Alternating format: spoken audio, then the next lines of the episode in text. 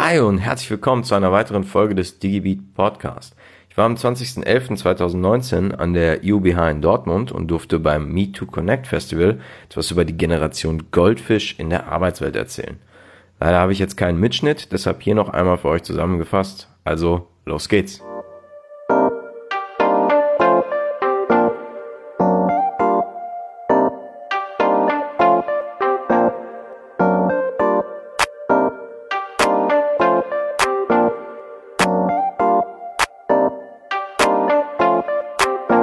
Ja, und damit starten wir auch die Reise durch die Zeit in drei Akten. Wieso drei Akte?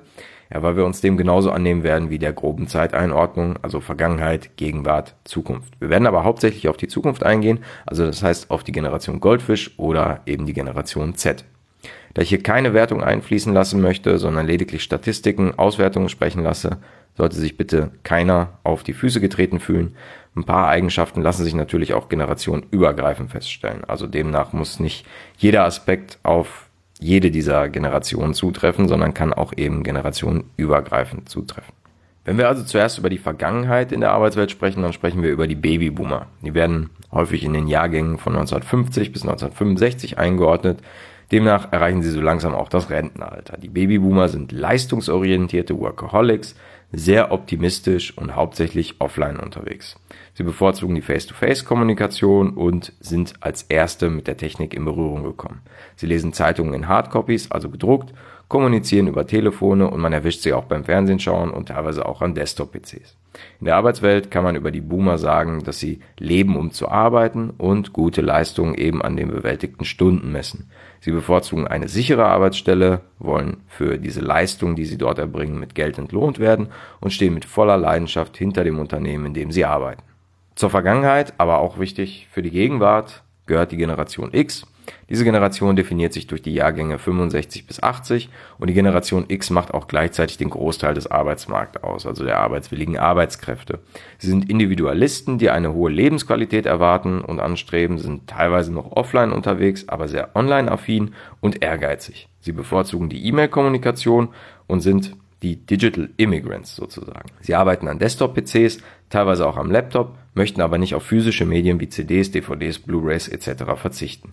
Sie lesen meist E-Paper und in der Arbeitswelt ist diese Generation die erste, die das Wort Work-Life-Balance geprägt hat und arbeitet, um zu leben, anders als die Generation davor. Sie sind zielstrebig und gleichzeitig flexibel.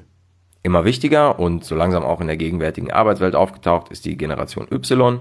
Diese Generation wird in die Jahrgänge 1980 bis 1995 eingeteilt und vorwiegend sind das Akademiker, weil auch eben durch die Eltern so eingebleucht, dass man Akademiker sein muss. Sie sind Challenger, also hinterfragen, sind hoch motiviert in ihrem Tun und waschechte Optimisten. Sie bevorzugen Tablets bzw. Smartphones für die Kommunikation und sind die ersten Digital Natives, also mit der digitalen Welt oder in der digitalen Welt aufgewachsen. Sie nutzen Messenger-Dienste und das Internet zur Kommunikation und verfolgen den Leitsatz Sharing is Caring. Das Arbeitsklima der Generation Y, so wird sie auch genannt, zeichnet sich dadurch aus, dass Leistungen und Lebensgenuss an erster Stelle stehen. Also es werden weniger Kompromisse gemacht und demnach ist man bestrebt, auch einen Arbeitgeber zu suchen, der diese Generation ja, die Kreativität ausleben lässt. Sie wollen auch auf den Geräten, die sie in der Freizeit nutzen, arbeiten und wollen echte Rocket Science auf die Straße bringen. Das ist übrigens die Generation, der wir auch die Kickertische in den Büros zu verdanken haben. Aber kommen wir nun zur Zukunft. Die Generation Z. Von 1995 bis 2010 geboren.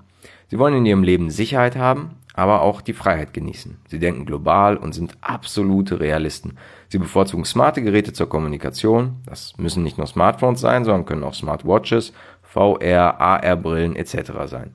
Sind 24-7 online und wenn face-to-face, -face, dann auch nur über FaceTime. In der Arbeitswelt wollen sie ein echtes Erlebnis haben und wird ihnen das nicht geboten, dann wird der Arbeitgeber gewechselt. Sie wollen straighte Arbeitszeiten von 9 to 5, also 9 bis 5 und wollen mit ihrer Arbeit etwas leisten, einen Sinn, also sinnstiftende Arbeit. Sie wollen der Gemeinschaft vorankommen und auch etwas für die Gemeinschaft tun, sind aber gleichzeitig Individualisten für ihr Privatleben. Wenn man sich die Generation Z dann etwas genauer anschaut, kommt man relativ schnell auf drei wichtige Aspekte, um dieser Generation die Arbeit schmackhaft bzw. angenehm zu machen. Denn das ist es, worauf ein Arbeitgeber in Zukunft achten muss. Früher gab es zu viele Arbeitnehmer für wenige Arbeitsplätze und jeder Arbeitgeber konnte sich aussuchen, wer in sein Mindset passt oder wer nicht. Und passt derjenige nicht ins Mindset, dann kam halt der nächste. Jetzt ist aber etwas anders und der Arbeitnehmer kann sich eine Company suchen, die in sein Mindset passt. Demnach muss sich jeder Arbeitgeber in der heutigen Zeit anders verhalten und sich so aufstellen, dass möglichst die Besten der Generation in sein Unternehmen kommen und dann vielleicht auch lange bleiben. Kommen wir aber zurück zu den drei Aspekten. Also diese sind Flexibilität, Nachhaltigkeit und die Reflexion. Zum Bereich Flexibilität habe ich bereits das Young Generation Mindset erwähnt. Das muss ein Unternehmen verstehen und auch verinnerlichen. Diese Generation sucht nach Abwechslung in der Karriere und der Ausbildung. Nur ein Bereich im Unternehmen wird dieser Generation nicht glücklich machen, also muss bereichsübergreifend sinnstiftende Arbeit angeboten werden. Mobile Offices, Open Workspaces, aber auch das Café um die Ecke können als Arbeitsplatz dienen. In der jetzigen Welt ist das kein Problem mehr. Diese Generation möchte die Lebenslust maximieren, nicht unter schlechten und diktatorischen Arbeitsbedingungen und möchte die Anerkennung für Geleistetes bekommen. Materielle Anreizsysteme, wie eben Lohn, Geld, sind dieser Generation egal. Sie wollen lieber in der Gestaltung des Arbeitsplatzes mitwirken und befriedigende Aufgaben erledigen. Sie wollen es sozialer angehen und auch soziale Kontakte im Unternehmen knüpfen. Im Bereich der Nachhaltigkeit zeigt sich wohl auch durch die Fridays for Future Bewegung ungefähr in welche Richtung es geht. Der ökologische Fußabdruck, auch eben der des Unternehmens, in dem die Generation Z arbeitet, ist wichtig. Inlandsgeschäftsflüge sind ebenso ein No-Go wie Partnerschaften mit Unternehmen, die sich nicht fair verhalten oder auch nicht fair handeln. Und sollte das einmal passiert sein, dann macht die Imperfektion das Unternehmen für diese Generation menschlich. Dafür braucht es dann ungefilterten Content, intern, im Unternehmen kann der gestreut werden, also Ehrlichkeit im Unternehmen und die Zetter müssen die Tätigkeit des Unternehmens spüren, also dass da wirklich auch was hinter gemacht wird. Und dann kommen wir in den Bereich der Reflexion.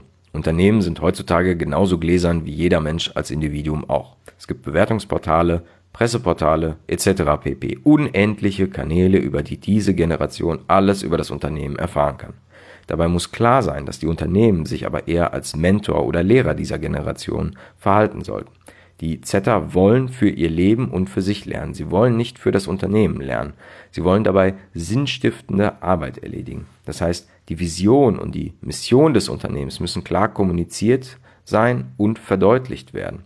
Das alles kann die Generation schon jetzt über jedes einzelne Unternehmen erfahren. Das Internet, die digitale Welt lässt das zu und macht es möglich. Und eben in dieser Welt treibt sich die Generation um. Es geht darum, in erster Linie die Generation zu verstehen und dann auch auf die Bedürfnisse einzugehen. Es reicht nicht, über die Eigenart der Generation Z zu philosophieren und alles zu verteufeln. Man muss analysieren und dann eben handeln. Und ich möchte das Ganze schließen mit einem Zitat eines sehr alten und weisen Mannes, nämlich Sokrates, der scheinbar noch zu wenig analysiert hat und aber gesagt haben soll, die Jugend von heute liebt den Luxus, hat schlechte Manieren und verachtet die Autorität. Sie widersprechen ihren Eltern, legen die Beine übereinander und tyrannisieren ihre Lehrer.